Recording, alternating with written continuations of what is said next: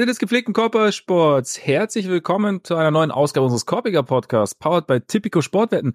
Schön, dass ihr wieder dabei seid, so kurz vor dem All-Star-Break. Die meisten Teams haben es ja schon geschafft. Kommende Nacht gibt's noch zwei Spiele. Die Warriors sind dabei gegen die Jazz und die Wolves spielen gegen die Blazers. Und ein Team davon könnte eigentlich auch ohne Pause weitermachen. Und über das Team wollen wir sprechen, über die Warriors. Vergangene Nacht haben sie zwar verloren gegen die Clippers, ohne Kawhi auch noch, aber trotzdem davor sechs Spiele in Folge gewonnen. Noch ein bisschen besser läuft es in Cleveland bei den Cavs, bei denen jetzt auch Garland zurückgekehrt ist, bei denen Mobley zurückgekehrt ist. Deswegen haben wir uns überlegt, wir schauen mal so grob. Na, wir gehen jetzt nicht mega in die Tiefe, aber wir schauen uns trotzdem mal an, was bei denen gerade so gut, so gut läuft bei den beiden. Und ähm, um die ganze Geschichte mit der nötlichen, nötig, nötlichen, nötigen nördlichen Expertise und Gelassenheit aufzupeppen, sitzt er mir mittlerweile wieder im sonnenverwöhnten Hamburg gegenüber, der derzeit niemals ungejetlaggte. Ole Frax. Mein Name ist Max Marbeit und Ole erste Nordlich Frage. nötig, das ist eine geile Kombination. Ja, schon. Nörd, nördlich, fa fa ja. Geht in die Richtung Nordisch by Nature, finde ich eigentlich. Quasi. Ja, ne? Ja. Nordisch. Ja. Das weiß ich ja jetzt nicht. Nee, weiß ich auch nicht, ne? Aber gut angekommen wieder?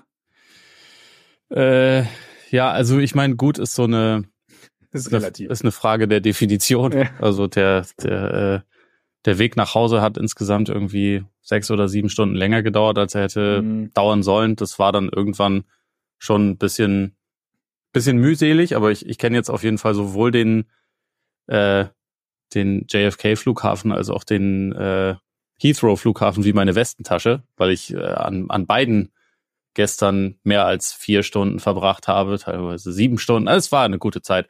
Aber das will ich nicht weiter ausführen, weil ich bin ja jetzt wieder zu Hause und hier sind wenigstens alle ein bisschen krank. Aber das nennt man, das nennt man zurück in der Realität und so muss das sein. Ja. Das hält mich heute wach, das hält mich sharp äh, oder vielleicht auch nicht, aber gucken wir mal, was passiert, würde ich sagen. Ja, das ist doch schon mal, das sind doch schon mal gute Voraussetzungen. Also du bist, du bist entspannt und aufgeregt zugleich. Also was, was soll eigentlich schiefgehen heute? Ja, und also wenn, wenn hier zwischendurch mal der, ähm, der Stream einschlafen sollte oder so, du nur ein Standbild hast, dann liegt es vielleicht nicht am Stream. Das möchte ich dir an dieser Stelle nur einfach okay. schon mal vorwarnen, mitteilen. Es kann. Ich weiß Bescheid. Ich, vielleicht ist dann einfach kurz eingefroren. Das muss nichts mit der Übertragung zu tun haben. Ich werde es dann einfach überspielen. Und dann, Eben. dann passt das und dann ist es überhaupt kein Problem. Versuch's ja. mit, mit so fröhlichen Vogelgeräuschen, davon wache ich dann manchmal wieder auf. Das ist eine gute Idee. Kann, ja. ich, kann ich auch ohne technische Unterstützung. Ja, Kaka. das könnte funktionieren. Ah, schade, wir sprechen ja nicht über die Hawks. Schade eigentlich. Dabei sprechen wir so gerne über die Hawks eigentlich. Wir müssen damit dann vielleicht einfach anfangen. Und Kriegen wir spontan? Kriegen wir spontan hin mit den Hawks? Kommt ich der wüsste nicht, warum nicht. Der Trade Trade? Irgendwann? Kommt er? Kommt er nicht, Ole? So aus dem Also ich, ich kann dir auf jeden Fall versichern, dass er diese Woche nicht mehr kommt.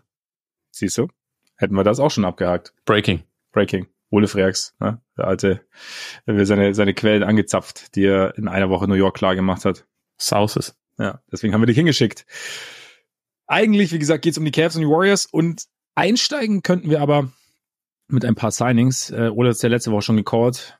Meister Dinwiddie bei den Lakers, Karl-Heinz Lastwagen, jetzt bei den Sixers und, was wir nicht wussten, Kannst du, kannst du mir noch mal ganz kurz sagen, wie du, äh, wie du bei Karl-Heinz Lastwagen ankommst? Ja, Kyle, Karl-Heinz und ja. Lowry geht Richtung Lorry und Lorry ist ja das britische Äquivalent zum Truck, dem Lastwagen. Ja, sind wir wieder bei, der, bei deinem britisch-englisch. Okay. Ja. Ich, ich, dachte, nach vier Stunden Heathrow wärst du da auch total drin. also, ich dachte, ja. da sind wir, wären wir auf einer Wellenlänge, aber gut. Ja, absolut. Ja. Der ist auf jeden Fall jetzt bei den Sixers. Finden wir schön. Haben wir ja eigentlich äh, letzte Woche schon gesagt, dass wir, die Aussicht hat uns ja schon gefallen eigentlich. Ja, ja, also aus sentimentalen Gründen sowieso. Äh, ist eine gute Sache. Und also eigentlich äh, glaube ich, dass er in, in der richtigen Dosierung schon auch noch äh, da eine Rolle spielen kann. Es ist ja bei den Sixers eh ein bisschen die Frage, welche welche Version wir so Richtung Playoffs überhaupt von ihnen zu sehen bekommen. Also ob's äh, das Team mit Embiid ist oder halt ohne Embiid, was natürlich sehr, sehr großen Unterschied machen kann für das, äh, also wie, wie gut dieses Team dann das letztendlich Ceiling. aussieht. Ja. Was man ja im Moment auch sieht. Also sie sind ja schon echt ordentlich, äh, äh, oder also in einigen Spielen auf jeden Fall ziemlich, äh, ziemlich am struggeln. Aber eigentlich haben wir ja die ganze Saison über gesagt, so noch jemand, der ein bisschen zusätzliches Ballhandling bieten kann, der auch Dreier werfen kann. und halt nicht, also der, der ja keine Starter-Minuten sehen wird oder so. Das war ja in Miami so ein bisschen das Problem, dass sie am Ende eigentlich ein bisschen zu viel von ihm gebraucht haben, mhm. als das, was er dann noch liefern konnte. Ich glaube, wenn das eher so in Stints ist, dann hast du immer noch irgendwie einen sehr, sehr abgezockten, sehr ekligen äh, Spieler, der halt auch irgendwie Charges annimmt, der, der Momentum-Winning Plays halt irgendwie immer wieder auspacken kann. Und das irgendwie in kurzer Dosierung könnte ich mir schon vorstellen, dass das nicht so schlecht ist. Und abgesehen davon, sentimentale Gründe, wie gesagt, ist auch immer nicht ganz unwichtig. Das ist halt, ist halt so ein bisschen schade, weil ich habe mir so gedacht, so in einem, in einem Playoff-Setting ist es eigentlich optimal, so, weil halt schon einer wäre für, für den besonderen Moment theoretisch, der dir das nochmal geben kann. Und jetzt ist halt, jetzt ist halt die Frage, wie, wie es irgendwie aussieht. Ich meine, jetzt unter der Woche haben die Sixers ja die, die Cavs geschlagen. Da ist Buddy Hield komplett heiß gelaufen. Äh, Laurie, glaube ich, noch nicht dabei, aber ja, also jetzt mal, muss man halt abwarten. Sixers ist jetzt irgendwie schwer einzuschätzen. Dinwiddie bei den Lakers war ja schon so ein bisschen das Ding, okay, also eigentlich so, also ja, er gibt dir ein bisschen Creation, aber jetzt auch nicht wirklich Downhill. Er gibt jetzt nicht wirklich, ja, richtig Shooting, richtig Spacing. Er gibt es trotzdem Sinn, dass du noch einen offensiv theoretisch, weil dieses Jahr lief es ja nicht so richtig geil bei den Moody, aber theoretisch potenten Guard mit reinholst. Ja, also ich glaube, noch besser wäre jetzt irgendwie so der klassische Impact Wing gewesen, aber den, der war, glaube ich, nicht, nicht zu haben mit den, also auf dem Markt, wie er gerade da war. Und dann ist Dinwiddie, glaube ich, schon jemand, der also in der richtigen Situation ja schon ein guter NBA-Spieler sein kann. Also du hast ja gesagt, also dieses Jahr war es gerade was Scoring angeht absolut nicht sein Jahr, aber der Schwierigkeitsgrad in Brooklyn war auch hoch, einfach weil da jetzt halt so ein bisschen die typischen anderen Creator halt einfach komplett fehlen in dem Kader.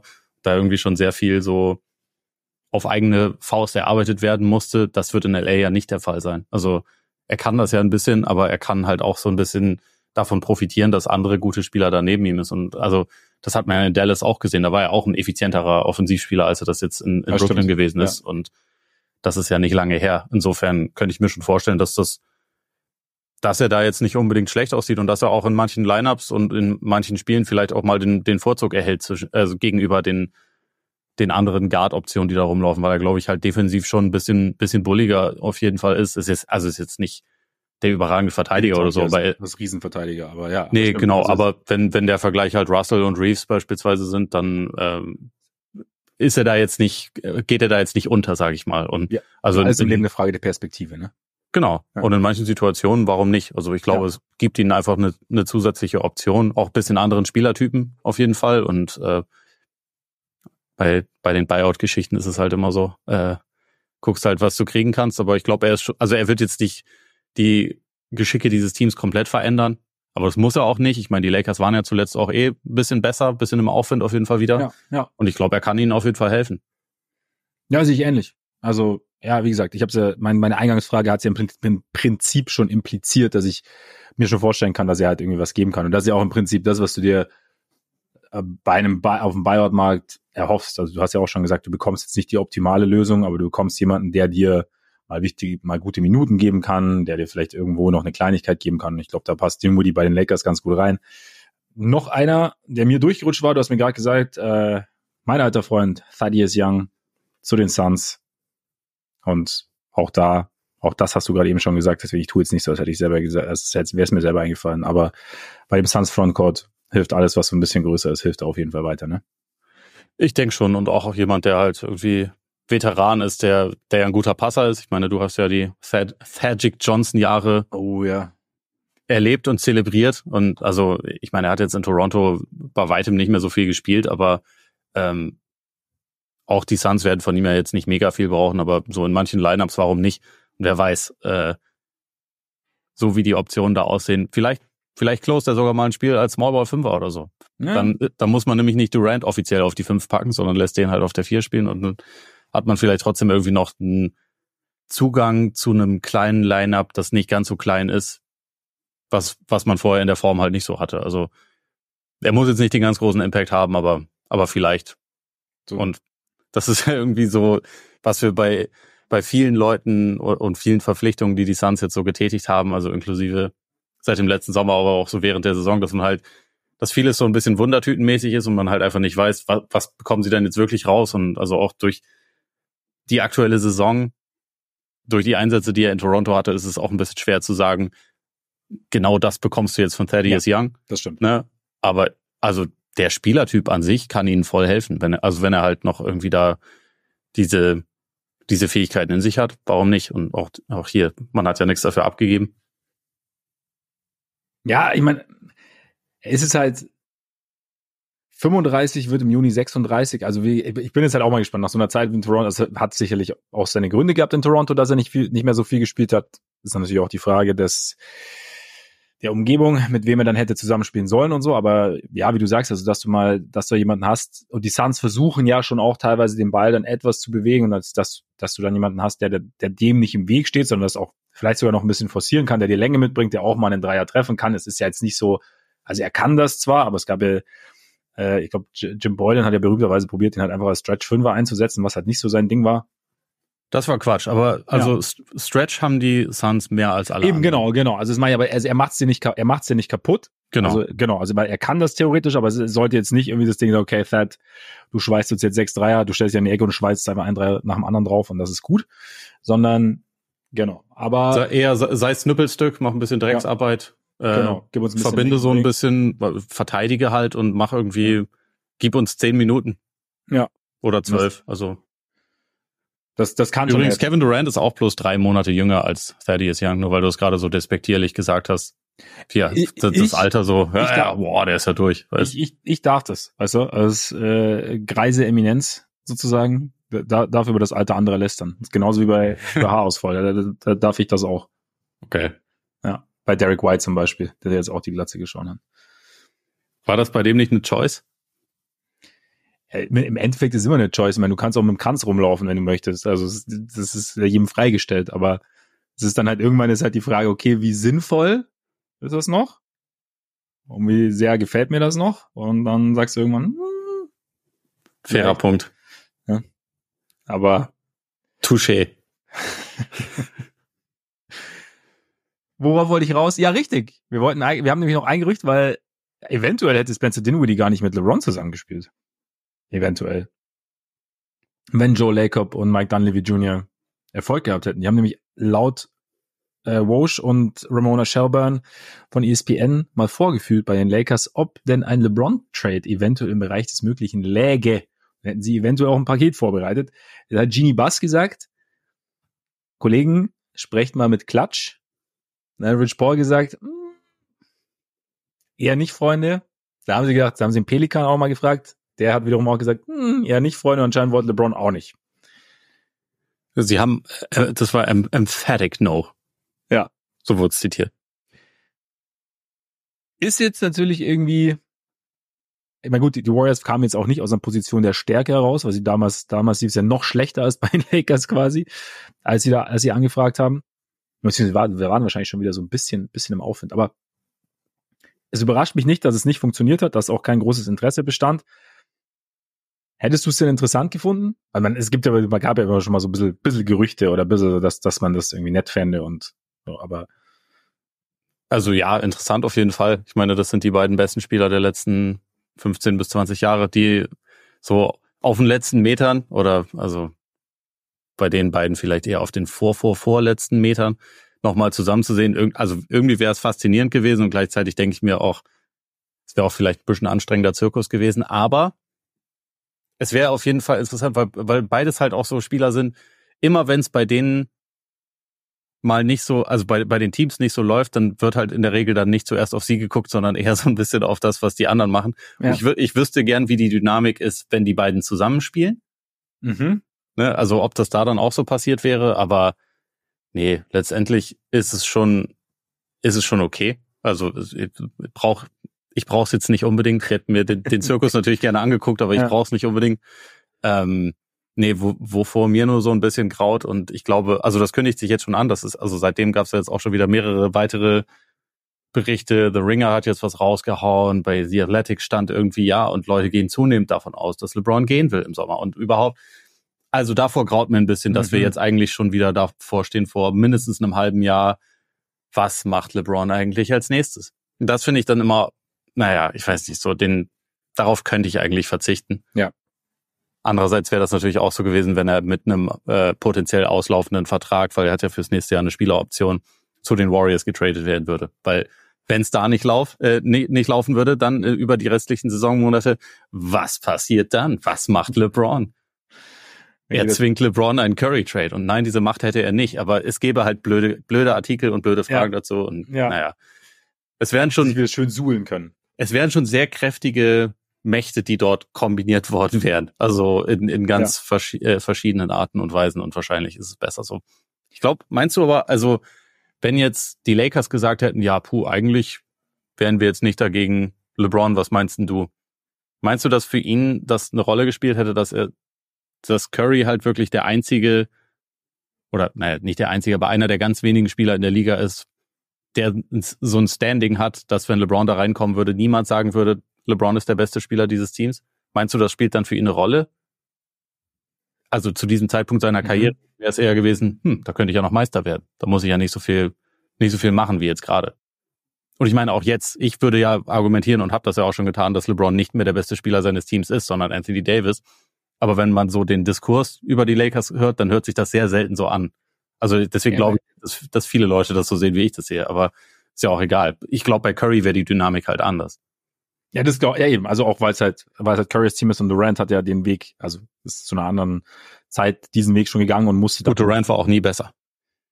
Nee, Durant war auch nie besser. Aber LeBron ist gerade auch nicht besser als Curry. Ist LeBron besser als ja. nee, LeBron ist nicht besser als Curry. Also von nee, daher, besser nicht. Genau. Also das ist halt, ah, wäre es schwer, es ist, es ist schwer, sich da irgendwie hineinzuversetzen, weil es Glaube ich auch, weil Le LeBron ist halt jetzt seit 15 Jahren Alpha Dog der Liga. Ja. Dann nicht Alpha Dog in seinem Team zu sein, ist vielleicht. Genau, und er kann es jetzt bei den Lakers, ich meine, er sagt ja schon immer, er möchte abgeben, auch an Davis. Aber da ist dann halt die Rollen bei, bei Golden State, wenn die Rollen halt sehr, sehr klar verteilt. Einfach wie gesagt, was halt, es ist Currys Team und wir reden ja gleich noch drüber, bei Curry läuft's ja auch gerade ziemlich rund. Und dann ist es irgendwie, ich könnte mir schon vorstellen, dass wenn er irgendwo hingeht, glaube ich, müsste es schon, sollte es dann irgendwie schon noch ein LeBron-Team sein. Und es könnte kein LeBron-Team sein. Und das wäre auch nochmal Curry Draymond, die die Dynamik funktioniert gerade auch wieder ganz gut und bei den Warriors sieht alles wieder so ein bisschen mehr nach Warriors aus. Wäre auch interessant gewesen, nicht, dass LeBron das nicht kann, überhaupt nicht, aber ob LeBron darauf Bock hat und was, wie, wie das Ganze funktionieren würde. Also wir sprechen ja immer wieder darüber, dass eigentlich alles sehr, sehr LeBron-zentrisch ist oder seine Teams halt immer so waren und halt so quasi von ihm alles ausgestrahlt hat. Ob das jetzt irgendwie das, der, der Finale, also der, der das Traumfinale seiner Karriere ist, keine Ahnung. Also es ist, ich glaube, ich glaube schon, ich, ich könnte mir schon vorstellen, dass jemand, der, wie du sagst, halt so im Fokus stand, auch im Fokus der Liga stand und auch der Top Dog der Liga war, sich schwer tun würde, da zu sagen, okay, er geht jetzt zu, und es, es gibt ja, eigentlich ist der Golden State das einzige Team, bei dem das so klar ist. Das ist einfach, die Warriors sind halt Steph Curry. Das, ja, Denver, das, für die, Denver, Denver, und äh, Milwaukee würden mir da sonst noch einfallen. Stimmt, die beiden, genau, die beiden noch. Genau, da Dallas da wäre spannend. Dallas wäre spannend. Die halt Kyrie und Luca haben. Aber ja, ähm, ja ansonsten stimme ich dir zu.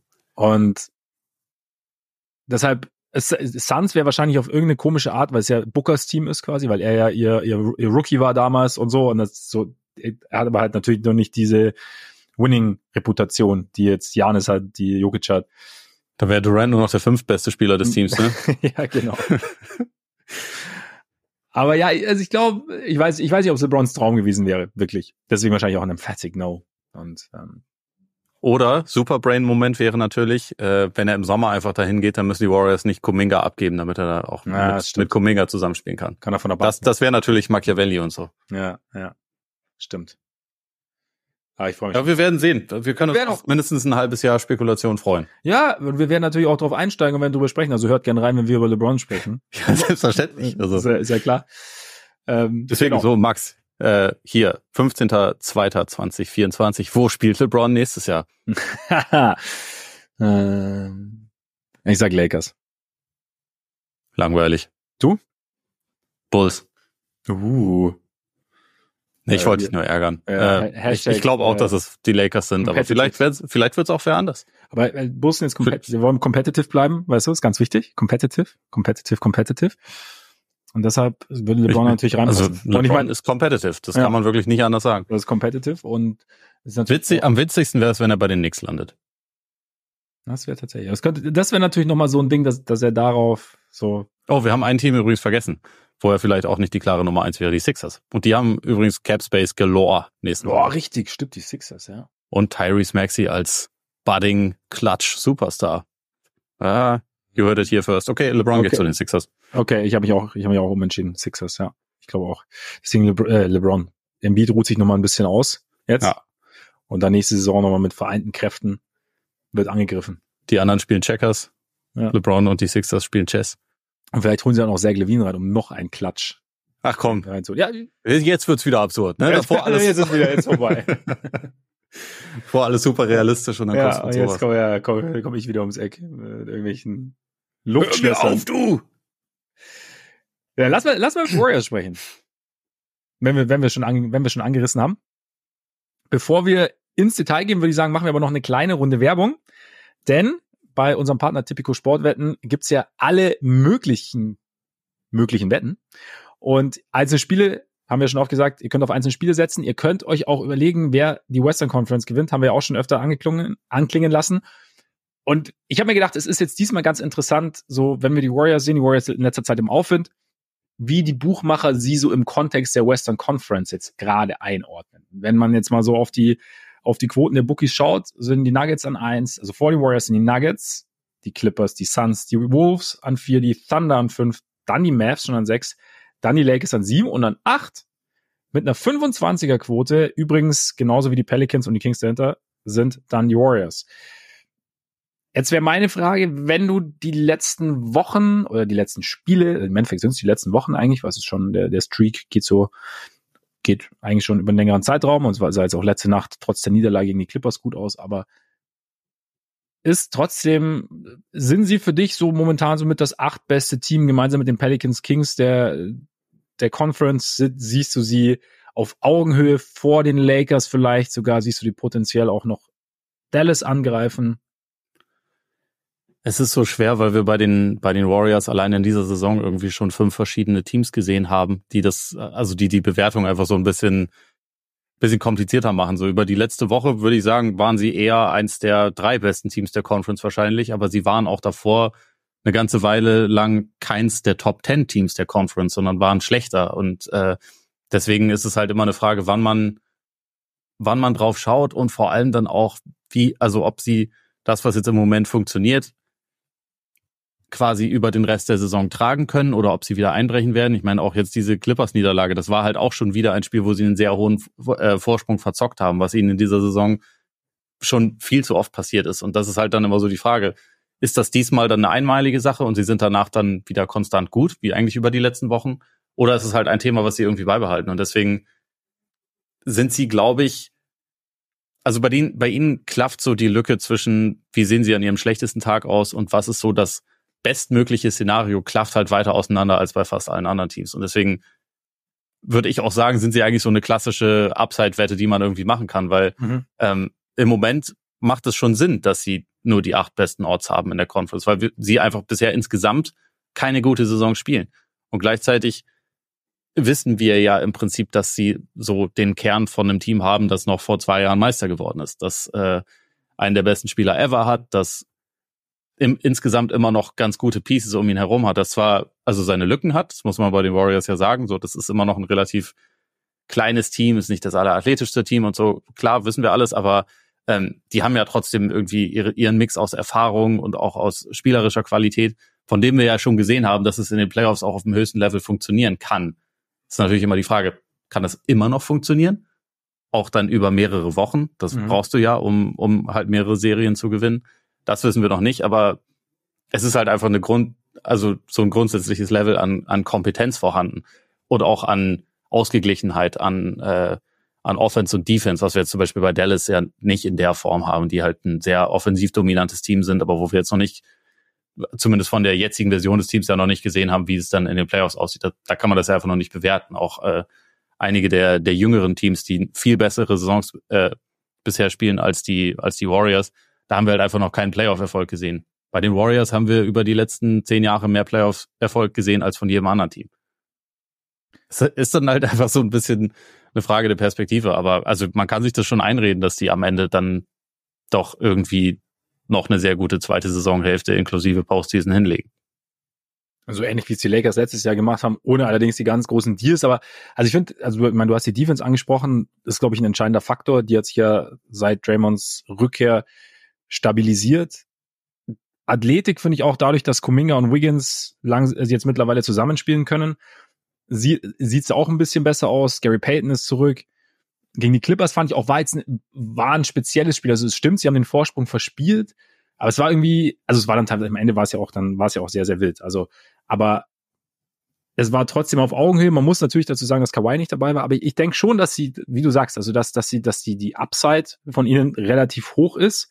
Die Frage ist halt, ob sie es, ob sie es konstant, konstant abrufen können. Also, wie gesagt, ich will jetzt nicht, nicht zu sehr vorweggreifen, wenn wir gleich intensiv drüber sprechen. Ich habe schon aber so das Gefühl, dass, dass sie gewisse Dinge gerade gezogen haben, dass sie auch eine, dass sie sich ihrer Identität für dieses Jahr etwas bewusster geworden sind, wie sie, wie sie spielen wollen und damit irgendwie auch, auch irgendwie klarer sind und, und das, also halt auf dem Feld und damit auch gefährlicher sind. Also ich fand zum Beispiel das Spiel gegen die Suns, das sie ja gewonnen haben durch den, durch den Game Winner von, von Curry, das war wieder so, gerade am Ende war es halt wieder wirklich zwei absolute Top-Teams für mich, die sich halt wirklich Haymaker nach Haymaker eingeschenkt haben, ohne K.O.-Intention. Also zumindest schmerzhaft, aber wirklich so, das war so richtig schön, das hat so also, also eine richtige Playoff-Schlacht für mich so ein bisschen erinnert. Und deshalb, ich habe schon so das Gefühl, dass sie da wieder mehr dran sind, weil vor ein paar Wochen hätte ich gesagt, also das momentan einfach maximal ein Play-in-Team. Jetzt sehe ich es ein bisschen anders. Also ich kann es mir immer noch nicht vorstellen, dass sie, dass sie den, dass sie den Westen gewinnen. Bei weitem nicht. Aber sie sind schon wieder näher dran an den Dallas und Teams in die Richtung, finde ich. Und dann mal gucken, was, was halt noch möglich ist, meiner Meinung nach. Ja, ich, ich finde, dass äh, das fasst ganz gut zusammen, was auch meine Perspektive ist, weil das ist so ein Team, wenn die jetzt irgendwie dann den Eight Seed bekommen übers Play-in oder so und ich Nummer eins Seed wäre, dann würde ich, glaube ich, abkotzen, weil ich mir denken würde, so die, äh, das ist halt ein Team, was im Zweifel viel mehr Playoff-Erfahrung hat als ich, was im Zweifel, also wenn es jetzt nicht gerade die Nuggets sind, eventuell hat das Team dann den besseren Spieler in dieser Serie. Also da gibt's ja auch einige Teams, wo man darüber diskutieren kann, aber wenn es jetzt irgendwie OKC oder die Wolves sind oder wer auch immer, ne? So dann das kann schon ein Horror-Matchup sein und also wahrscheinlich könnten sie auch nahezu jeden Gegner in der Serie in ihrer Bestform besiegen. Aber ich hätte auch Zweifel daran, dass sie das dreimal in Folge tun ja. können. Und das müssten sie ja, um in die Finals einzuziehen, also den, den Westen zu gewinnen. Da wäre ich mir jetzt auch noch nicht so sicher, aber mal gucken. Also wie, wie, das wäre halt im Moment halt wirklich so der, der klassische richtig, richtige Longshot, wo man halt im Moment eigentlich wo noch nicht so viel dafür spricht und wo es dann am Ende trotzdem halt irgendwie nicht vollkommen auszuschließen ist. So ähnlich sehe ich es auch. Und damit gehen wir langsam Richtung etwas tiefere Analyse. Natürlich nicht ohne den Hinweis, die ganze Geschichte läuft wie immer ohne Gewehr ab. Die Quoten sind von heute, 15. Februar 2024. Und bevor es weitergeht, hört euch noch ganz kurz folgenden Hinweis an. Freunde, und nicht vergessen, 18 plus, erlaubt nach Whitelist, Suchtrisiko, Hilfe unter bovai.de. Und damit zurück. Also, wie gesagt, Warriors. Ich habe es schon gesagt. Also ich, ich finde, es hat sich alles. Sie sind sich ihrer ihrer ihre, ihrem Wesen quasi dieses Jahr sind sie sich einfach wieder etwas bewusster und ich finde auch so, ich habe auch so den Eindruck, als Gegner spürst du sie wieder mehr. Also war, wie gesagt, die Defense war ja wirklich ein Thema, da war ja, war ja teilweise bodenlos, solange, solange Jamont nicht dabei war. Aber so dieses, also gerade du hast ja gesagt, sie sind, sie sind relativ klein und sie haben ja vorher, ich meine, sie hatten, ähm, sie haben verschiedene Liners probiert, immer mit einem Big und jetzt momentan startet Draymond als Center. Ähm, sowohl Kuminga als auch Wiggins spielen, Clay dazu, Curry dazu und die Rotationen sind aber irgendwie relativ klar. Pojemski kommt oft, wenn er jetzt nicht startet, anstelle von Clay, weil Clay irgendwie verletzt ist oder so, oder wenn ich da muss, kommt eigentlich so mit als erster von der Bank. Macht da, finde ich, einen Sensor, also ich finde den sensationell, also als Rookie. Also, ja. merkt, also ich finde wirklich, du hast also wie smart kannst du als Rookie, sp Rookie spielen? Also das finde ich wirklich, finde ich wirklich krass. Also mal abgesehen davon, dass er die meisten Offensivfouls der Liga annimmt, aber auch ich habe, ich finde, wenn er den Ball hat, habe ich das Gefühl, es passiert gleich irgendwas Gutes. Also er oder er trifft irgendwie eine, eine gute Entscheidung. Ähm, sein sein Decision Making ähm, auch jetzt oder wenn er den Ball nicht hat, jetzt gegen gegen gegen die Clippers war jetzt irgendwie eine Szene, also eine Szene okay, aber da hat Harden den Ball an der Dreierlinie und versucht zu den klassischen Harden, so diesen, diesen Dreier zu schinden und, und Pojemski lässt ihm eigentlich nicht wirklich viel Platz. Aber vermeidet halt trotzdem dieses Foul, obwohl Harden komplett auf das Foul geht und provoziert damit im Endeffekt einen Airball. Und irgendwie, das sind so, ich finde, das ist so Kleinigkeiten. Er ist halt irgendwie, er ist halt irgendwie ein Winning Player, habe ich so den Eindruck. Und das ist halt, ja, dem, dass du so jemanden halt relativ spät ziehst oder halt irgendwann was aus Mitte, Mitte erste Runde was. Ähm, oder zweite Hälfte erste Runde. Ja, Nummer 19 Pick. Ja, genau. Also, und das ist, das ist schon, also optimal gelaufen, würde ich sagen. Ja, das ist also, äh, den, den hatte uns der äh, Kollege Adelhardt ja vorher auch schon irgendwie so als jemanden angekündigt, der ihm echt gut gefallen hat, so im Pre-Draft-Prozess. Mhm. Und er hat ihn auch unter Wert verkauft. Also denke ich mir halt auch, weil der, ähm, der ist halt so ein jemand, der halt da als als junger Spieler reinkommt und sofort instinktiv halt alles versteht, was den Warriors Basketball ausmacht und halt irgendwie ja von von Anfang an da einfach richtig richtig gut drin funktioniert. Also auch gerade seit dem, seit dem Ausfall von Chris Paul, wo er halt noch ein bisschen mehr so als, als Playmaker auch gefragt ist, äh, wie viele gute Entscheidungen der trifft, wie wenig Fehler er dabei begeht und so. Also den finde ich auch wirklich durch und durch beeindruckend. Richtig ja. gut. Dazu noch einen guten Wurf von außen, also wirklich, also eigentlich optimaler Warriors-Spieler irgendwie. Ähm, sein Rebounding finde ich auch krass. Also wenn er mal so irgendwie mit Anlauf angesprungen kommt. Genau. Und jetzt hast du eben Gary Payton ist zurück. Hast du auch so gemerkt gegen, gegen die Clippers, so dieses, dass da noch jemand ist, der so ein bisschen, ja, so ein bisschen Rim Pressure geben kann durch seine Cuts, also wie, wie also gegen die Suns auch, wie oft er dann irgendwie dann noch eingeflogen kam ähm, und dann halt eben seine Defense, wie hat Durant von hinten geblockt, das auch so, so ganz, ähm, ähm, nee, Quatsch, nicht Durant, sondern Booker er von hinten geblockt. Also es ist halt einfach, es gibt ihm nochmal noch mal eine zusätzliche Komponente und, und du merkst, wie gesagt, und jetzt haben sie, sie haben halt diese ganzen kleinen Spieler und ich finde, jetzt gegen die Clippers am Ende war es ein bisschen problematisch, weil die Clippers echt sich einige, gerade so in der entscheidenden Phase, einige Second Chance Points irgendwie erarbeitet haben. Also gerade durch, durch Subatstan oder Westbrook kam dann mal. Und sie haben es dann auch versucht mit Looney teilweise, aber Looney ist halt auch so ein bisschen nach hinten gerückt in der Rotation. Aber du merkst halt trotzdem so die im Normalfall spüren, wenn, wenn sie ziehen in die Zone, überall sind irgendwie Hände, Körperteile irgendwie. Also es ist wieder, es ist mehr Zug dahinter. Wie gesagt, ich finde einfach, man, man spürt die Warriors jetzt wieder mehr als Gegner. Ja, ja, ich finde auch, dass das trifft ganz ganz gut. Also auch wenn das irgendwie interessant ist, dass über über ein Jahrzehnt eigentlich so dieses Draymond auf der 5 eher so das Closing Lineup war, so ja, das ja, genau. setzen wir dosiert ja. ein, wenn es dann äh, wenn wenn wir ernst machen müssen, dass das jetzt einfach quasi so das das Hauptlineup ist. Ich meine, das spricht ja schon auch irgendwie für eine gewisse Verzweiflung ist vielleicht zu hart, aber eine gewisse Dringlichkeit, die zu dieser Entscheidung geführt hat. Ne? Das war ja jetzt nicht unbedingt äh, von Anfang an geplant, dass es irgendwie so laufen musste, aber ähm, das hat offensichtlich, also sie haben offensichtlich einfach die Entscheidung getroffen, dass das in der aktuellen Situation einfach das Beste für sie ist. Es hat ein bisschen ermöglicht, dass du halt deine beiden athletischen Flügel gleichzeitig spielen lassen kannst, was denke ich mal auch keine ganz schlechte Idee war, ohne deinen deinen historischen Shooting Backcourt rauszunehmen, auch wenn man da, also bei Clay geht's ja einfach ziemlich krass rauf und runter. Jetzt gegen die mhm. Clippers mhm. war es wieder ein sehr, sehr schlechtes Spiel von ihm insgesamt. Also, in letzter Zeit, ne? War, ist wieder ja, ja. eher so.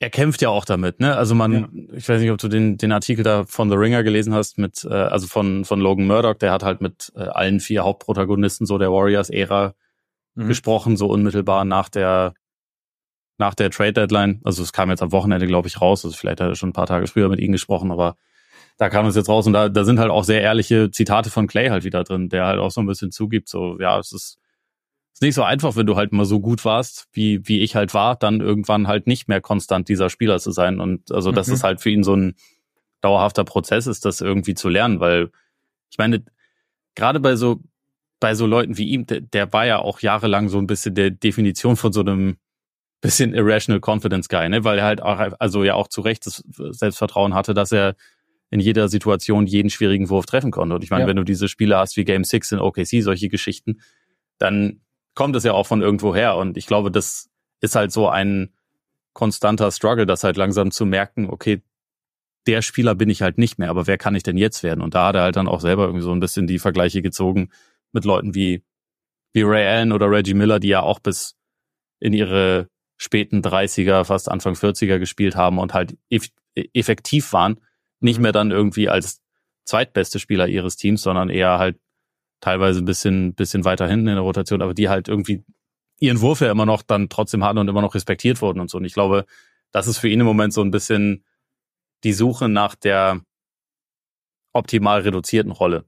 Also so blöd sich das ja. anhört, aber ja. wo er halt irgendwie so ein bisschen seltener dann die schwierigen wilden Dinger nimmt, bisschen häufiger, dann vielleicht den Ball sonst auch nochmal weiter bewegt, sich selber nochmal weiter bewegt und halt irgendwie so diese, diese Gravity nutzt, weil die wird er ja immer haben. Weil, ja, also selbst wenn er in dieser Saison, selbst wenn er nur 27 Prozent von draußen schießen würde, würden immer, immer noch alle Leute denken, ja, das ist aber Clay Thompson, wart mal nur, bis der heiß wird. Den müssen wir immer noch richtig eng verteidigen. Also der Effekt geht ja nicht weg. Und ja. ähm, das ist, glaube ich, für ihn und auch für die Warriors teilweise immer noch ein bisschen eine Suche, wie sie dahin kommen, dass sie das einfach optimal nutzen, auch in der, in der jetzigen Version. Und ja, ja.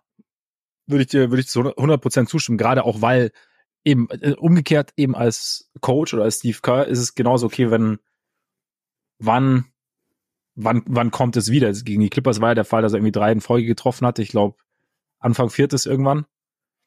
Und dann musste irgendwann raus und musste aber kam dann aber auch wieder rein und war hat dann glaub, war dann auch hat dann auch geclosed, aber dann ist keiner mehr gefallen. Er hatte dann auch dieses das hast du es gesehen?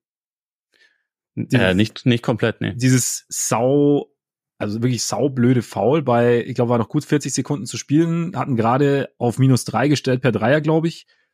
Und er hat dann und er fault halt Westbrook direkt nach dem Einwurf hat dann auch selber gemerkt, so, okay, shit, irgendwie so hat, und dann gab es halt eben zwei Freiwürfe und dann wieder minus fünf. Und es war halt, da hast halt das Momentum im Endeffekt gleich wieder weggeworfen. Du musstest ja auch nicht faulen in dem Moment, weil du ja warst ja nicht, nicht unter Druck. Und irgendwie genau, wie du halt als Coach dann sagst, okay, also ja, spürst, wann, wann du wann du ihn denn oder oder wann er wann er genau wann er genau wieder seinen Rhythmus findet. Und dann ist glaube ich das ist glaube ich noch so ein bisschen so ein so ein Ausloten. Es gab ja auch die große Geschichte bei bei die Athletic von von Anthony Slater nach dem Brooklyn Spiel glaube ich dass er eben da nicht mitgeclosed hat und davor in Atlanta auch schon dass jetzt halt dass es schon so ein bisschen ein Trend ist momentan dass er nicht unbedingt am Ende mit auf dem Court steht. Dass zum Beispiel Podjemski dann mit mit dabei ist oder so und ja, es ist glaube halt ich auch zu Recht, ne? Also ja, also, ist halt in der momentan auch einfach jemand, der ein bisschen mehr, ein bisschen besser macht äh, auf ja, dem Feld. Also genau, und auf, auf beiden Seiten im Endeffekt. Also hinten kann er dir irgendwie offensiv vor oder was auch immer. Und ähm, ja, also von daher ist es nicht, ist es, glaube ich, tatsächlich nicht einfach. Und das halt irgendwie macht es natürlich die Saison insgesamt auch nicht einfacher, weil, weil Clay eben so in dieser Transition-Phase ist ja, und trotzdem, ich bin, ich, ich hoffe. Ich glaube halt, dass, also je mehr diese Akzeptanz kommt, desto ja. besser ist es halt, glaube ich. Ja, klar, ne? auf jeden Fall, auf jeden Fall, denke ich auch, denke ich auch. Also, dass da, dass er da dann einfach, genau, wieder auf eine andere Art irgendwie seinen, seinen Rhythmus findet. Und sonst ist natürlich ein Riesenthema, also A, Andrew Wiggins ist kein Riesenthema, aber es ist zumindest, ist, ist jetzt nicht überragend, aber es geht schon in die, in die richtige Richtung. Also vor dem Clippers-Spiel, die zehn Spiele davor war er bei nur knapp drei Versuche, aber immerhin knapp 54 Prozent von draußen, 56 Prozent aus dem Feld, 4,6 Rebounds. Wirkte auch, wenn man ihn, wenn ich ihn jetzt gesehen habe, ich habe jetzt auch nicht alle Spiele gesehen, aber irgendwie aggressiver. Gerade am Anfang gegen die Suns, zweimal gegen Beal fand ich, hat er direkt halt seine Länge genutzt. Und das ist halt auch, ich meine, das ist extrem wichtig. Es war ja auch ein Tenor so rund um die Trade Deadline, dass die größte Option und die größte Chance der Warriors, sich zu verbessern, ist es, dass die Leute, die da sind, wieder mehr an ihr altes Niveau, näher an ihr altes Niveau rankommen. Und da scheint Wiggins momentan so ein bisschen, ein bisschen auf dem Weg zu sein. Ja, wobei das finde ich äh, immer noch irgendwie so relativ kleine Schritte sind. Ne? Ja, also ja, es genau, ist also besser als zu Beginn der Saison, aber es ist immer noch nicht so. Also er ist immer noch ziemlich weit entfernt so von dem Spieler, den wir vor zwei Jahren in den ja, Playoffs gesehen stimmt, haben. Das stimmt. Also auch gerade in der Konstanz. Aber ich meine, vielleicht muss er das auch nicht nicht in der Form sein. Vielleicht geht auch so diese etwas reduziertere Version, wenn man halt gleichzeitig irgendwie so die die Entwicklung von Kumiga hast, der ja auch einiges an Touches übernommen hat im Vergleich zu damals. Ja. Also ähm, das ist vielleicht auch noch ein Punkt. Aber also ja, Wiggins auch, ich meine, auch defensiv sieht man bei ihm schon einen gewissen Fortschritt. Ne? Das ist vielleicht sogar fast noch wichtiger als so der, ja. der ähm, offensive Aspekt, wo er auf jeden Fall jetzt besser den Dreier getroffen hat, aber irgendwie so mit Decisiveness und so, das ist halt bei ihm, finde ich, immer noch so ein Thema. Ja, genau, da weißt du halt einfach nicht so richtig, was du bekommst. Ja, absolut. Aber Kuminga ist natürlich eigentlich ziemlich, ziemlich gut unterwegs. Also macht jetzt irgendwie über, es sind irgendwie so, so, so komische Sample Sizes, aber so letzten 13 Spiele oder vor dem Clippers-Spiel auch knapp 23 Punkte im Schnitt, trifft 57 Prozent aus dem Feld. Das sind doch die 13 Spiele, seitdem er sich über Steve Kerr beschwert hat. Ja, so ein bisschen, äh, irgendwie so, so grob, oder? Ich glaube, ja. das, das trifft, glaube ich, ziemlich genau. Äh, war das nicht, war das nicht nach diesem New Orleans-Spiel? Dann, dann ich weiß nicht kommt genau, glaube ich, ungefähr hin.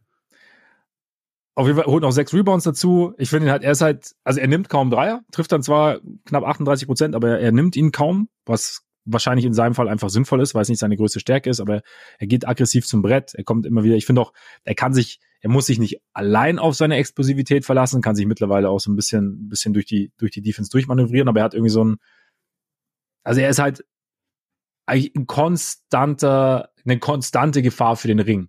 Irgendwie. Und eben auch durch seine, dann kommen noch seine Offball-Cuts dazu. Er versucht auch den Rebound zu holen. Er, er nutzt seine Athletik und es hat jetzt, ja, es hat jetzt wirklich ein, ein, ein ziemlich essentieller Teil der Rotation geworden dadurch.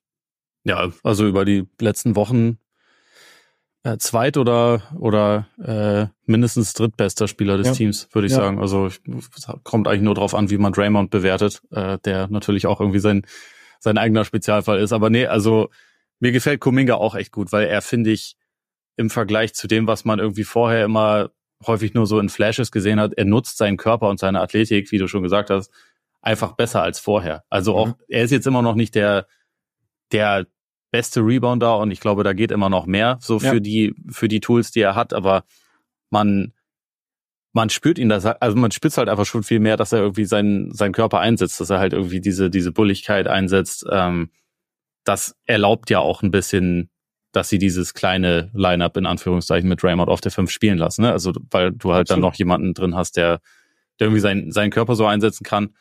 Äh, seine Entscheidungen offensiv sind besser. Ich finde auch, er überrascht mich durchaus auch manchmal mit den Pässen, die er so spielt.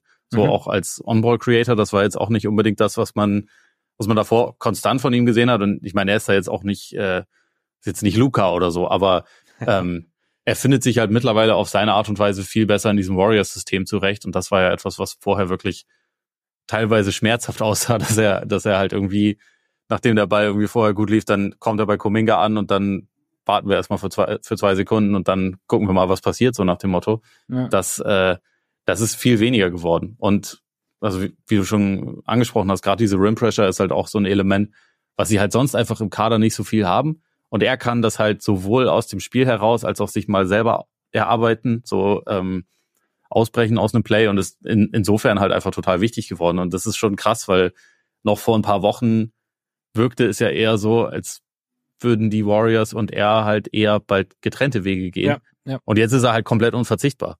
Also einfach, weil er so eine Scoring-Upside und Athletik-Upside und halt einfach noch saumäßig, es ist halt immer noch erst 21 das ist halt so ein bisschen die, die Brücke in die Zukunft, aber er ist halt auch jetzt einfach gerade dann endlich an dem Punkt angekommen, wo man sich halt richtig auf ihn verlassen kann. Das ist ja wahrscheinlich die größte Entwicklung über die letzten Wochen. Wie, weil es ist für, für mich immer wieder, immer wieder ein Riesenfragezeichen. Ich finde grundsätzlich, also gefühlt vertraut Kerr mittlerweile auch jüngeren Spieler mehr. Also zum Beispiel Lester Quinones kriegt ja auch äh, ziemlich regelmäßig Minuten momentan. Gisantos kommt immer wieder rein. Aber was hältst du von dem Umgang mit, mit, mit Moody? Also verstehst du es? Kannst du es mir erklären? Weil ich denke mir mal, äh, ich ganz oft, wenn er drauf ist, ich meine, ich habe es schon oft angesprochen, aber jetzt auch gegen die Clippers wieder im dritten Viertel, hat echt irgendwie, keine Ahnung, sicherlich drei, vier, fünf Plays, in der er einfach gute Sachen gemacht hat.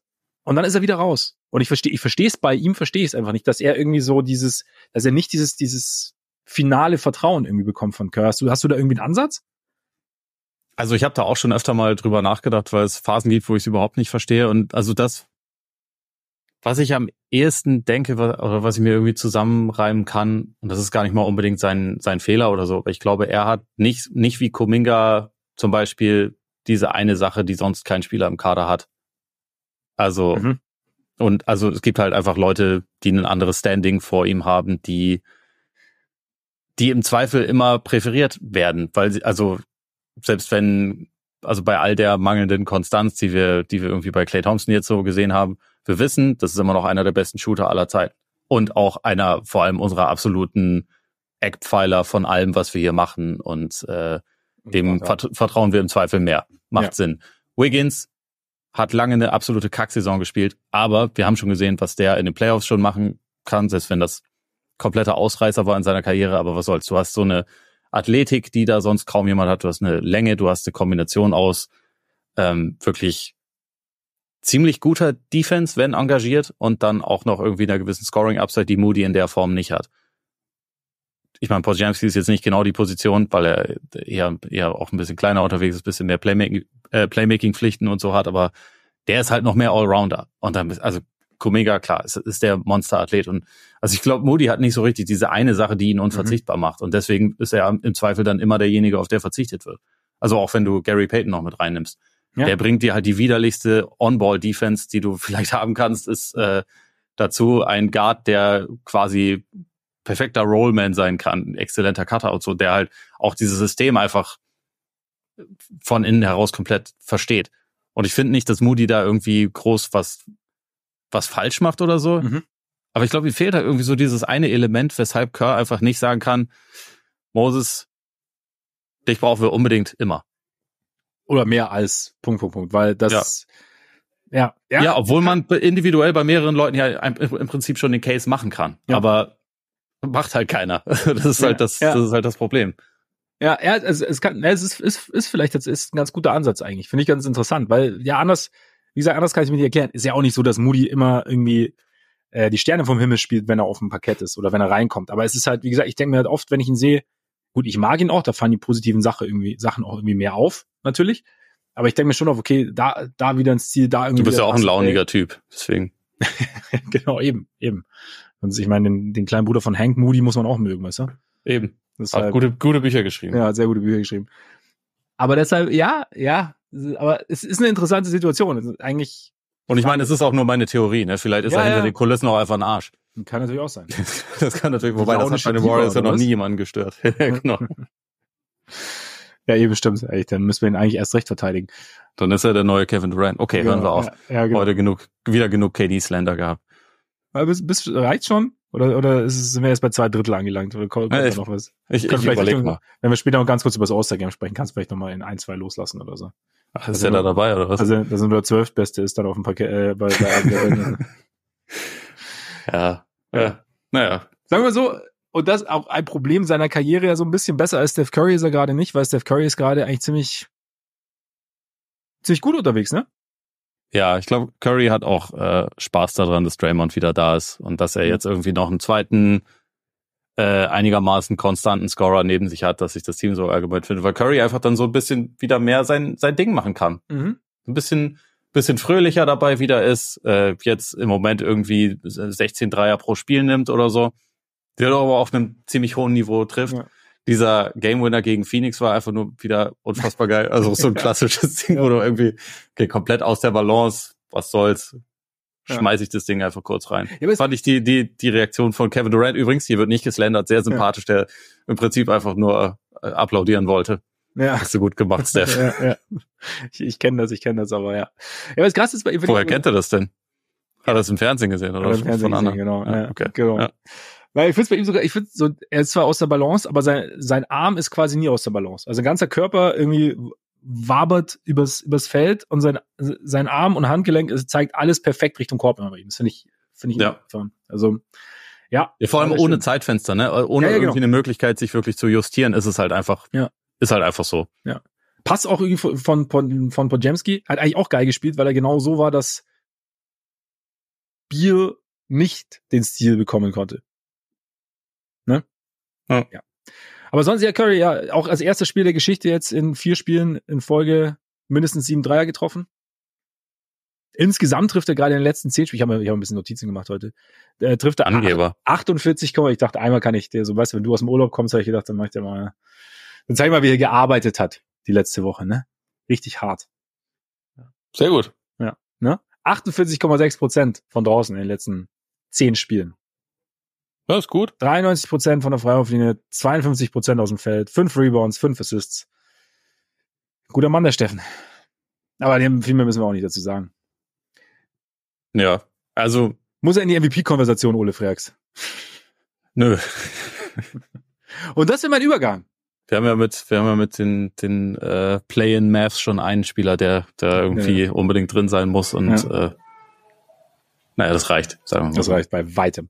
Aber das wäre auch mein Übergang gewesen, denn in vielen amerikanischen Formaten wird darüber gesprochen, ob man im, im Rahmen der MVP-Geschichte, nicht, dass er es werden müsste, aber nicht mittlerweile auch über Donovan Mitchell sprechen müsste. der ja auch sehr, sehr gut unterwegs ist. Zwar keine 30 Punkte, aber 28,4 Punkte, 47 Prozent aus dem Feld, 36 Prozent von draußen, 5,4 Rebounds, Career High, 6,3 Assists, Career High. Und die Cavs so in, Abse äh, in Abstinenz von, von Garland und Mobley, gemeinsam mit Jared Allen natürlich und nicht zu vergessen Dean Wade, Max Juice und allen anderen, aber halt über Wasser gehalten hat und halt ein unfassbar guter Offensivspieler ist. Gut, vergangene Nacht war er nicht der beste Guard auf dem Feld. Das passiert manchmal, wenn man mit Kobe White oder wenn man gegen Kobe White spielt. Hat trotzdem gewonnen am Ende. Weil die Twin Towers der Cavs dann doch besser sind als die Twin Towers der Bulls. Was ich dachte, du wolltest jetzt über die, auf die Refs oder irgendeine, irgendeine Verschwörung schieben. Nee. Mit deinen nee, Armbuletten. Nee, nee, nee. Aber wie, was, was hast du eigentlich von den, von den Twin Towers, Drummond und Vucevic, die gemeinsam gestartet sind mal wieder? ist dir das, das bewusst? Ist, war dir das bewusst, dass sie bewusst ist, dass das momentan ein Stilmittel ist, der Bulls? Also ich natürlich nicht. Also ich wusste, dass sie, dass sie des Öfteren mal nebeneinander spielen. Ich wusste nicht, ja. dass sie jetzt auch nebeneinander starten. Gut, war natürlich, wie gesagt, haben, ging ja gegen Allen und, Allen und Mobley, aber ja. Ja, klar, aber die, die guten Teams, die passen sich nicht immer dem Gegner an, ne? die, sondern die zwingen den Gegner, Gegner dazu, sich an einen ja, selber anzupassen. Wenn du erst, wenn du erstmal nur competitive sein willst, dann kannst du dich auf den Gegner anpassen, dann bist du competitive. Und das ist wichtig, weil was bist du, wenn du nicht competitive bist? Verstehst du? Nee, ich verstehe es nicht, aber das ja. Thema ist, äh, ja. du weißt, du weißt schon. Donovan Mitchell, ganz cool. Ne? Er ist schon, er ist schon richtig gut dieses Jahr. Also gerade auch sehr gut, ja. Weil er, weil er nicht mehr, also weil er viel, viel scored, weil er viel, viel übernimmt, aber nicht nur, sondern halt auch Teil so ein bisschen dieser neuen, neuen Cavs Offense auch ist. Weil das war ja so ein großes Thema nach der letzten Saison, nach den Playoffs, nach dem Aus gegen die Knicks, dass es halt dann doch sehr, sehr schnell, sehr, sehr statisch wurde. Und jetzt habe ich so den Eindruck, ist bei den Cavs eigentlich echt das Ding so, okay, wir spielen, wir spielen schnell, wir gehen auf schnelle Entscheidungen, wir gehen auf viel Bewegung abseits des Balls. Drews passt da auch mega gut rein, natürlich, auch obwohl er jetzt, obwohl er den Dreier eigentlich gar nicht so gut trifft, aber er ist halt trotzdem, also ihn musst du auch ernst nehmen, glaube ich, oder ihn nehmen auch viele Teams ernst und er bewegt sich, er ist halt, er ist halt permanent irgendwo und Mitchell, wie gesagt, gutes, gut sechs Assists, Career High, ist halt, es gibt natürlich die, die Situationen, in denen er halt sich eine Possession nimmt, aber was ja auch okay ist. Aber er ist halt, er ist auch als Facilitator da und er ist halt auch eben ein bereitwilliger Passer und so. Aber die Cavs insgesamt, also sah jetzt gerade in Abstinenz der beiden, also vor Galen Mobley sah es echt sehr, sehr gut aus. Sag mal, meinst du eigentlich Absenz oder meinst du Abstinenz? Abstinenz, Entschuldigung. Abstinenz. Weil sie haben ja nicht auf sich selbst verzichtet. Ja. Ab, Absinth, meine ich eigentlich. okay. Ja. Ja. Also während die beiden verkatert waren, haben, ja, haben die, die beiden, halt, ja, genau. Ja, ja weil okay. lief das lief das ganz gut. Jetzt ist natürlich gerade so die Phase, wie sie sie wieder integrieren, aber also die Cavs, ich weiß nicht, wie es dir geht. Ich weiß auch nicht, wie viel Gelegenheit du hattest jetzt äh, zu gucken, die die in der letzten Woche, aber sie wirken für mich schon auch mehr als wie ein Team, das sich so ein bisschen gefunden hat und auch seine Identität ein bisschen mehr gefunden hat als jetzt im Jahr vorher. Auch wie gesagt, wenn jetzt es jetzt natürlich wieder ein bisschen anders aussieht mit Garland und, und Mobley. Ich finde, das ist gerade der, der interessante Punkt bei ihnen, dass man eigentlich auch im Lauf dieser Saison schon drei, vier verschiedene Versionen ja. von ihnen gesehen hat. Und also auch gerade, was du mit Mitchell sagst, dass der so Teil von einem schnelleren und dynamischeren Prozess ist. Also im Moment stimme ich da auch absolut zu und über die letzten Wochen insgesamt auf jeden Fall. Zu Beginn der Saison hatte ich halt voll oft das Gefühl, eigentlich ist mir das gerade ein bisschen zu viel, Donny. Ja, ja. Ähm, und ich kann mich da, an so eine Szene erinnern, als, als, Entschuldigung, als, als Garland irgendwo an der Dreierlinie stand mit Händen auf den Knien, weil Mitchell halt irgendwie so sein Ding gemacht hat quasi und er hat zugeguckt. Ja. Was natürlich ja, genau. optimal ist, aber so, ja. Genau, da war die Balance irgendwie noch gar nicht da. Und jetzt, im Moment ist es halt irgendwie so, es, es funktioniert jetzt, wenn so die, die vier Top-Spieler quasi auf dem Feld sind, aber es funktioniert teilweise sogar noch besser, wenn es Mitchell und Allen sind, plus drei Shooter, es funktioniert ja. auch richtig gut, wenn es Garland und Mobley sind, plus drei Shooter. Also was sie ja sehr viel machen, ne? Gerade so. Ja, genau. Es wird, da wird jetzt gerade viel gestaggert. Das ist vielleicht auch noch so ein bisschen ein, ein Teil dieser Reintegration.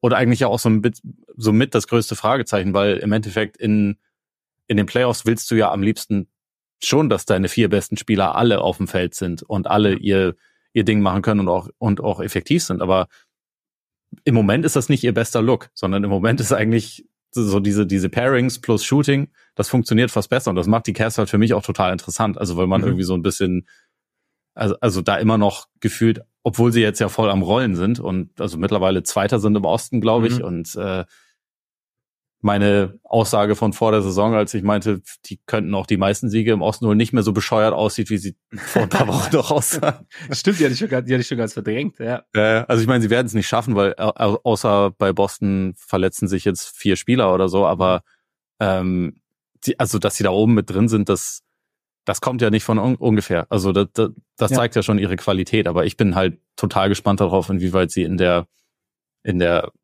verbleibenden Restsaison das halt auch finden, so diese, diese vier Leute gemeinsam zu maximieren oder ob halt einer im Zweifel immer runterfallen wird. Also wahrscheinlich einer von den Bigs, wenn man ehrlich ja. ist, weil die halt so, äh, so gut sie defensiv auch sind, offensiv halt so ein paar Ähnlichkeiten aufweisen und Spacing schwierig machen, gerade wenn ja. du dann, also gerade am Ende. Darüber, genau, darüber sind sie ja letzte Saison in der Serie gegen New York dann sehr gestolpert, dass halt ähm, ja, das Spacing einfach so schlecht war.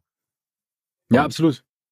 Das, das muss man mal gucken. Aber ich wollte noch mal ganz kurz hier, weil ja. du äh, hast angefangen mit einer MVP-Frage zu Donovan Mitchell und dann mhm. haben wir da nie, nie drüber gesprochen. Deswegen, äh, ja, ich, ich würde sagen, er spielt eine überragende Saison, aber die Diskussion ist bei ihm eher, ist er ähm, All-NBA Second Team oder wo ist er? Und also mit mhm. diesem MVP-Konversation-Thema, ich finde es manchmal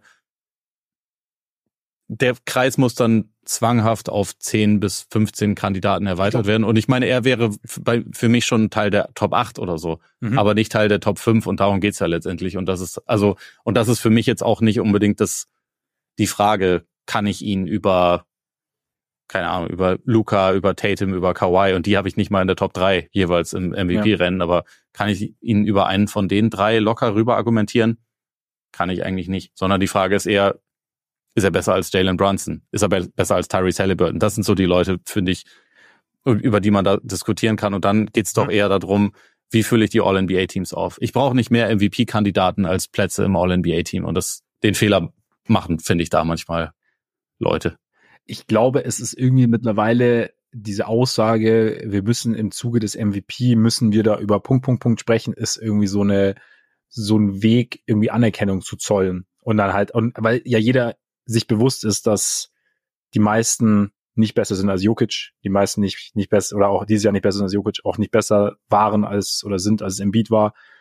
Janis, Shay, und dann bist du ja schon, ne, und deshalb, ich glaube, es ist eher so eine, okay, da, da ist einer, der ist, der gehört jetzt gerade zu den Besten. Und was du jetzt gesagt hast, dass du dann über die All-NBA oder All-NBA Second Team sprichst, ist, ist eigentlich, finde ich, ein ganz, also macht's irgendwie runder für mich dann, weil du sagst, okay, es ist jetzt MVP, eben ist es utopisch, weil ich mir auch gedacht habe, ja, okay, es ist halt, wie gesagt, es ist so eine Validierung in Anführungszeichen, auch wenn das natürlich von unserer Seite nicht braucht, aber seiner Leistung. Aber es ist dann irgendwie auch, dann musst du es auch gleichzeitig wieder relativieren. Und aber wenn du sagst All-NBA-Team, dann passt es gut rein, weil ich meine, also die hier Net-Rating vor dem Bulls-Spiel war mit ihm plus 11, ohne ihn minus 4. Ist, ist schon, ist schon ein Riesenunterschied. Und sie sind mittlerweile auch ähm, Zweiter, was, was die Defense angeht. Er verteidigt halt auch deutlich besser dieses Jahr. Ja. Er war auch die mit Allen eigentlich, äh, wie gesagt, also er war halt, war die Speerspitze quasi jetzt halt, als die, als die anderen beiden verletzt waren. Und hat da, hat da, glaube ich, sehr, sehr viel Möglichkeiten. Ich meine, die Cavs, man spricht ja auch immer davon, leichter Schedule und es stimmt schon. Ich habe auch so, wenn du so, so mal ein bisschen nach hinten gucken willst, sind dann Spiele, also wo dann die Top-Gegner, die raussuchen willst, dann musst du ein bisschen, musst ein bisschen gucken. Aber waren auch gute dabei, aber sind jetzt in den letzten 20 Spielen bei 18-2. Also das, und wenn du bei 18-2 bist, dann bist du einfach ein sehr, sehr gutes Team. Egal, gegen wen du da gespielt hast, weil, ne, das, also, und sie haben die Bugs geschlagen auf dem Weg. Sie haben die Clippers geschlagen. Also es ist jetzt, ne, es ist jetzt nicht so, dass sie, dass sie nur, also dass, dass sie gegen die, dass sie gegen die Guten gewinnen. Aber wie gesagt, ich denke, ich finde Mitchell, ich würde ihn auf jeden Fall in die Second-Team-Konversation mittlerweile mit aufnehmen. Würde ihn da, also ich glaube, da kann man, kann man mittlerweile echt einen guten Case machen, ihn da reinzunehmen. Und ich würde auch sagen, also ich meine, wenn wir das mal kurz äh, durchspinnen wollen, ist es zwar ja nicht mehr positionell, aber also so oder so, doch, also eigentlich spielt das auch keine Rolle, weil ich würde sagen, die einzigen Guards, die quasi auf jeden Fall vor ihm sein müssen, sind Shay und Luca. Und danach kannst ja. du ihn, glaube ich, äh, da gut rein argumentieren. Also ja. auch, ich würde jetzt nicht sagen, dass er ein besserer Spieler ist als Steph, aber Vielleicht spielt er eine bessere Saison als Steph und sein Team ist besser unterwegs. Halliburton ja. verpasst so viele Spiele, dass er wahrscheinlich am Ende sich eh nicht qualifizieren wird. Ich meine, Mitchell hat auch schon neun Spiele verpasst. Das war ja immer neuerdings im ja, Auge also. behalten, aber äh, ja auch, also mit Brunson und so, das, da ist er halt schon irgendwie auf Augenhöhe. Ja. Ähm, oder mindestens, ne? Also er ist schon auch wirklich einfach ein verdammt dynamischer Offensivspieler und wie du gesagt hast, verteidigt besser, als er es in, in Utah getan hat. Ich fand ihn ja letzte Saison auch schon klar verbessert in Cleveland. Mhm. Aber also er, er knüpft da dran an. Und äh, ja, in, in der Regel bist du auch nicht das beste oder zweitbeste Defensivteam der Liga, wenn du im Backcourt nur komplett ja. komplette Minus-Verteidiger drin hast. Genau. Und äh, also da würde ich auch sagen, dass er auf jeden Fall nochmal deutlich besser ist als Garland, weil er auch bessere körperliche Vers ja, er, äh, Voraussetzungen genau. mitbringt. Aber auch, also das Engagement stimmt halt einfach auch. Ja. Das also es war ja bei ihm auch immer so ein Ding, ne? Also da, da zu Utah-Zeiten man gedacht hat, eigentlich, eigentlich könnte mehr, mehr möglich Ja, der, sein. der kam als designierter äh, Defensivspezialist. Stimmt, stimmt. Kam der in die NBA. Was sind Dann war er offensiv viel besser als die Erwartungen ja. und defensiv war er am Anfang ja auch nicht schlecht, aber das Pendel ist dann sehr schnell Richtung, lass uns all meine Energie in die Offense stecken, ja. äh, geschwungen und das war halt dann nicht ideal. Das war nicht ideal. Jetzt sieht's besser aus. Und vielleicht auch noch mal ganz kurz, also, ich meine, du hast die ganzen Lineups ja schon angesprochen. Also, sie haben halt diese ganzen diese ganzen Schützen, die sie haben, also mit Dean Wade, der ja auch äh, für die Defense sehr, sehr wichtig ist, mit der um die 45 Prozent von draußen trifft zuletzt. Sam Merrill natürlich, der schnellste Trigger zwischen Cleveland und Chicago, keine Ahnung. Aber der, auf jeden Fall, der auch knapp 50 Prozent von draußen trifft. Struce, wie gesagt, ist noch gar nicht, ist noch gar nicht so da. Niang passt auch. Niang ist dann auch wieder halt so ein Stilmittel, der dir halt auch wieder mehr Physis gibt und dann halt noch ein bisschen das, das Feld breit machen kann, weil er ein bisschen, der ist jetzt bei mir ein bisschen ähm, im Ansehen gesunken, weil er sich mit Kobe White angelegt hat und ich finde, niemand sollte sich einfach so mit Kobe White anlegen. Das hat er nicht verdient, der Kobe. Aber sie haben halt, sie haben halt echt eine, eine ziemlich große Lineup Vielfalt und viele Möglichkeiten, das halt irgendwie anzupassen. Und, und Isaac Okoro, der halt richtig gut verteidigt und der halt mittlerweile sein, sein Dreier auch halt zumindest aus der Ecke so trifft oder halt ich glaube, insgesamt bei 38 Prozent ist äh, mehr äh, gut. Und dann ist natürlich die Frage in den Playoffs, wird jedes Team wahrscheinlich, wenn Isaac Okoro dasteht und in der Ecke steht, wird jedes Team sagen, so Isaac, jetzt zeige uns erstmal, dass du das in den Playoffs auch hinbekommst. Ja. Also er muss es erstmal beweisen. Da wird er nicht verteidigt werden und Mobley auch nicht und Allen ja. auch nicht äh, am Perimeter. Und das, das bleibt das große Fragezeichen auf ja. jeden Fall. Das auf jeden Fall. Aber ich finde Okoro trotzdem, er zögert weniger. Er ist irgendwie, also auch wenn er, wenn er dann zum Ring geht, wenn er das nicht, also es ist dann irgendwie, ist mehr. Und das Gleiche, Jared Allen finde ich als Offensivspieler schon auch nochmal deutlich, deutlich gesteigert. Also einfach, ja. weil er, er ist irgendwie aggressiver, hat jetzt irgendwie so diesen, diesen kurzen Jump-Hook nach Spin nach links oder rechts und hat irgendwie, er ist einfach mehr, mit mehr Nachdruck einfach unterwegs. Er sucht auch seinen eigenen Abschluss schneller, ist jetzt nicht immer unbedingt so dieses Ding, oh, eigentlich will ich nicht und jetzt bin ich aber irgendwie schon da, sondern es ist okay, er, er macht es jetzt und wie gesagt, dieser Jump Hook, der, der fällt eigentlich ganz gut und das, ja, ist eigentlich ein ganz, deswegen hat es glaube ich auch so gut funktioniert oder deswegen funktioniert es auch so gut, wenn er mit Mitchell spielt zum Beispiel. Ja, ja, also sein, sein Offensivarsenal ist über die letzten Jahre ziemlich konstant größer geworden und halt in dieser Saison auch nochmal, das ist äh, nicht mehr so dieser reine, die Andre Jordan-like Rimrunner, die er ja. zu Beginn seiner Karriere teilweise war, sondern also in, in, gegen manche ähm, Matchups kannst du ihm halt auch mal in der Nähe vom Korb einfach den Ball geben und er kann das mhm. dann selber irgendwie sich, sich körperlich durchsetzen. Ist immer noch ein sehr guter, sehr guter Ab Abroller natürlich. Ähm, sehr guter Screener auch, finde ich. Also genau, so, ja. dynamischer Finisher. Und der halt mittlerweile auch einfach relativ schnell ganz gute Entscheidungen trifft, finde ich auch ein ganz guter Passer ist. Also da mhm. würde ich zwar Mobley, Mobley noch ein bisschen bevorzugen, aber äh, auch Allen ist da echt nicht schlecht drin. Und ähm, ja, also diese, diese Pick-and-Roll-Kombi vor allem ist halt einfach richtig gut. Ja. Ja, sieht alles gut aus in Cleveland. Auch, wie gesagt, Mobley hat auch nochmal auch nochmal einen Schritt gemacht. Es ist, geht ein bisschen langsamer, als man denkt, aber jetzt auch diesen, auch so einen kurzen Turnaround-Jumper, finde ich, hat er jetzt, der, der recht fällt, der, auf, auf den er sich irgendwie verlassen kann. Also, ja, die, die nächsten Wochen werden halt interessant. Also, wie sie es halt, ob sie von diesem Staggern weggehen, ob sie eine leichtere Variante davon machen, wie, ob sie diese 4 plus Struce, weil eigentlich passt Struce da schon ganz gut rein, finde ich. Aber ob es dann situativ vielleicht auch mal Niang wird, ob es mal Wade oder ob es mal ähm, Okoro, keine Ahnung, aber ob sie das irgendwie so noch richtig ans Laufen bekommen. Aber gefährlich werden sie auf jeden Fall, würde ich sagen, Richtung, Richtung Playoffs. Unangenehm. Hm.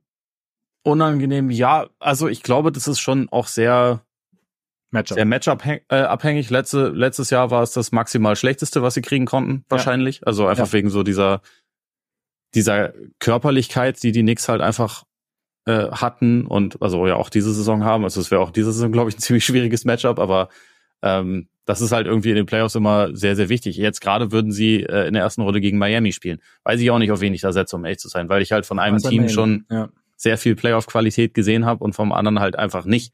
Also auch von Mitchell, bei dem wir immer davon sprechen, dass der ja auch in den Playoffs schon teilweise gerockt hat. Das ist halt auch schon ein paar Jahre her, dass der in den Playoffs wirklich gerockt hat und seitdem ja. war auch, waren auch ein paar nicht so gute Playoffs dabei. Äh, deswegen, ja. genau, und aber die davor halt auch. Ja. Und also für mich ist Cleveland so ein Team, ich hab, ich halte auch viel von denen, aber ich möchte es auch einfach dann einmal in den Playoffs richtig Absolut, sehen, ja. dass sie das halt auch übersetzen können und auch vor allem, dass sie halt, wie gesagt, eine eine Lösung finden, wie ihre besten Spieler gleichzeitig auf dem Feld sind oder halt nicht und was dann daraus wird. Ne? Also genau. ob sie dann auch konsequent in bestimmten Spielen sagen, wir brauchen jetzt nicht zwei Bigs, wir brauchen wir brauchen Struce und Niang gemeinsam auf dem Feld, weil wir halt mehr Shooting brauchen. Ja. Evan, du sitzt jetzt so, und was macht das dann mit dem Typen, ja. der vor einem Jahr das große Franchise-Talent noch war? Und also immer noch ja auch diesen Status vielleicht hat, aber jetzt gerade gibt's halt mit Sicherheit Situationen, wo Single Big mehr Shooting ihnen eher hilft, als lass es da zwei Bigs hinstellen und äh, keiner von denen ist ein Shooting Threat und was machen wir jetzt damit? Also wie konsequent gehen sie dann damit um? Das sind halt so Fragen, die sie einfach beantworten müssen. Ja. Aber also vom Talent her und auch insgesamt vom Kader her, also muss man ja wirklich sagen, so im Vergleich zum letzten Jahr ist halt der Kader und die allgemeine Rotation einfach deutlich besser, deutlich variantenreicher geworden. Ja. Ähm, das, das ist schon auf jeden Fall ein sehr, sehr interessantes Team. Finde ich auch. Jetzt wäre die Frage, willst du noch ganz kurz Auster Quick Hitter machen? Äh, ja, ja. Ganz also, schnell. Ganz, ganz, ganz, schnell. Ganz also schnell. ganz, ganz schnell. Also wirklich eigentlich nur eine Antwort ganz kurz. Kawhi könnte ja sein, dass er ausfällt. Werden damit Träume wahr und ein King darf dabei sein? Ja, ich nehme an, es wird dann Sabonis. Aber wenn sie cool sind, nehmen sie Wembanyama. Ja, aber ich weiß nicht, ob, sie, ob das nicht zu cool wäre schon. Ja, so cool werden sie nicht sein. Okay. Aber es wäre cool. Es wäre, es wäre cool. Aber dann Vielleicht fragen sie wie letztes Jahr wieder Harden und der sagte, nee, kein Bock. Aber du, du warst so, du warst so traurig beim letzten Mal, als wir über die All-Stars gesprochen haben, dass kein, dass weder Sabonis noch Fox dabei waren. Und jetzt möchtest du trotzdem ist ja auch, ist ja auch disgraceful. Ja, möchtest du jetzt trotzdem bist du jetzt für Wembanyama. Finde ich auch ein bisschen. Also ja, weil, weil ich Wembanyama viel unterhaltsamer fände. Ach so. Als Sabonis. also Sabonis hat es natürlich, äh, glaube ich, sogar auch noch mehr verdient als Fox. Weiß, weiß ich nicht. Ich glaube, ich bin eher, ich bin wahrscheinlich eher Team Fox, aber. Ja, weil du lieber Fox zuguckst, was ich verstehen kann. Ich, und ich gucke ja auch Wembanyama lieber zu. Ja, siehst du. Aber äh, Sabonis macht halt nur gute Sachen. Also auch seitdem er nicht äh, nicht nominiert wurde, ja. 2015 und 10 ungefähr. Ja, ist schon gut. Also ja, so ja, ist schon ganz solide. Schon. Oder oder oder man man spart sich das ganze und lädt einfach Jamal Murray ein. Wäre jetzt wieder mein Favorit, aber weißt du? Da hätte ich auch nichts gegen einzuwenden. Ja. Einfach dann, aus Bock. Jetzt gucken wir mal ganz kurz, wer wer gewinnt dann die ganzen Challenges, weil es ja auch interessant. Also Skills Challenge, da ist nämlich Wemby dabei. Ne? Er, er wäre ja. ja. schon mal vor Ort. Team 1, Halliburton, Matherin, Turner, also quasi Team Pacers. Team 2, Banquero, Edwards, Wembanyama. Team All-Stars, Barnes, Maxi Young. Wer macht's? Hm, also Barnes Maxi Young sicherlich favorisiert. Wäre auch mein Favorit gewesen, ja. Aber ich fände es eigentlich, ich, ich sag einfach mal die Nummer 1 Picks außer Kate machen's. Okay. Das sind doch, also aus den letzten vier Jahren halt einfach nur ja. das Kate, Kate ja. hier rausgeklammert, ja, oder? Stimmt, ja. Ist auch ein bisschen Sad. gemein, dass Kate nicht mitmachen darf, ne? Ja. Irgendwie. Wobei, aber er ist ja auch. Hätte aber auch nicht ganz reingepasst in die Reihe. Nee, Stand jetzt. Stand jetzt, aber vielleicht kommt er noch. Dieser Pankero All-Star. Detroit Basketball.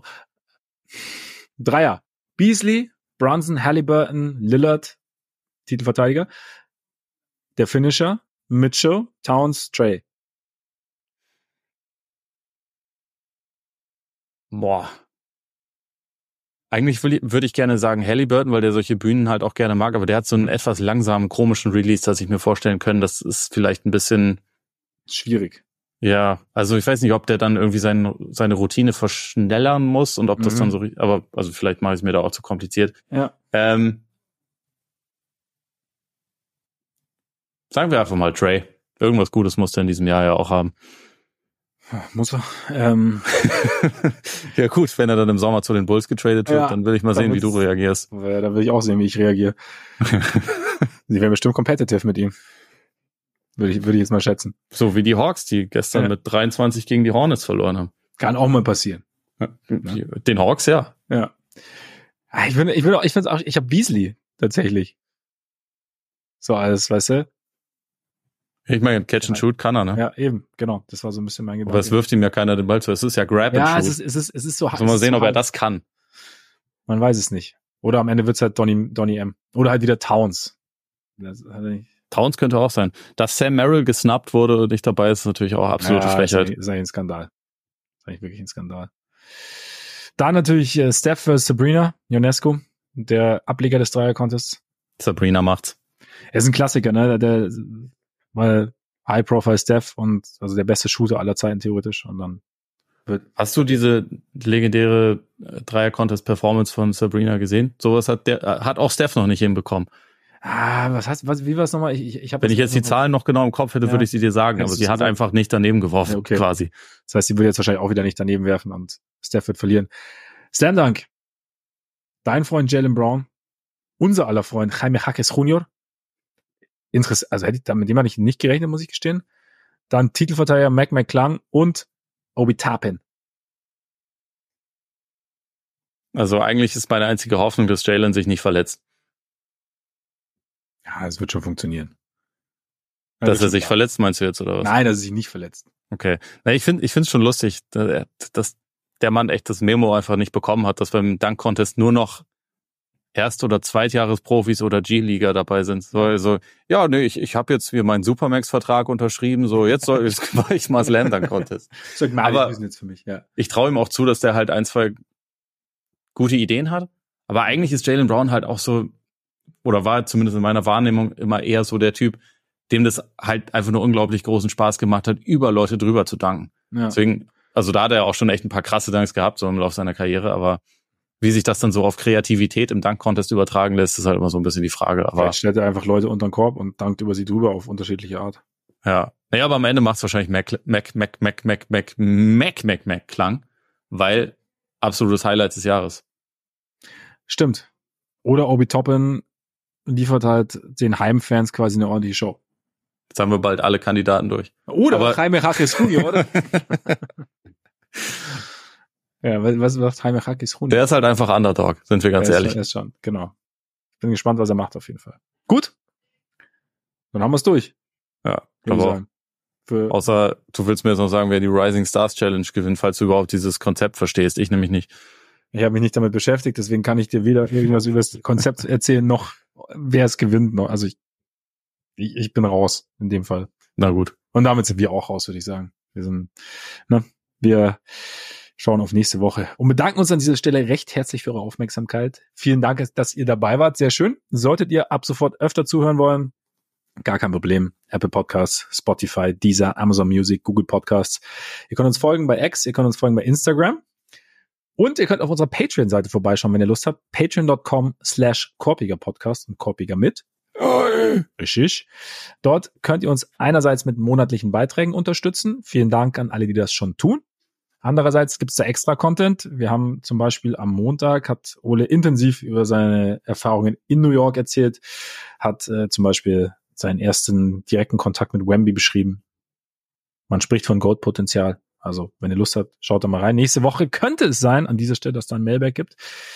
Wir gucken mal. Also, da ist, es, es stehen Dinge an, Freunde. Es stehen Dinge an. In diesem Sinne würde ich sagen, genießt euren Tag, euren Abend, euren Morgen. Und bis bald hoffentlich. Reingehauen. Reingehauen.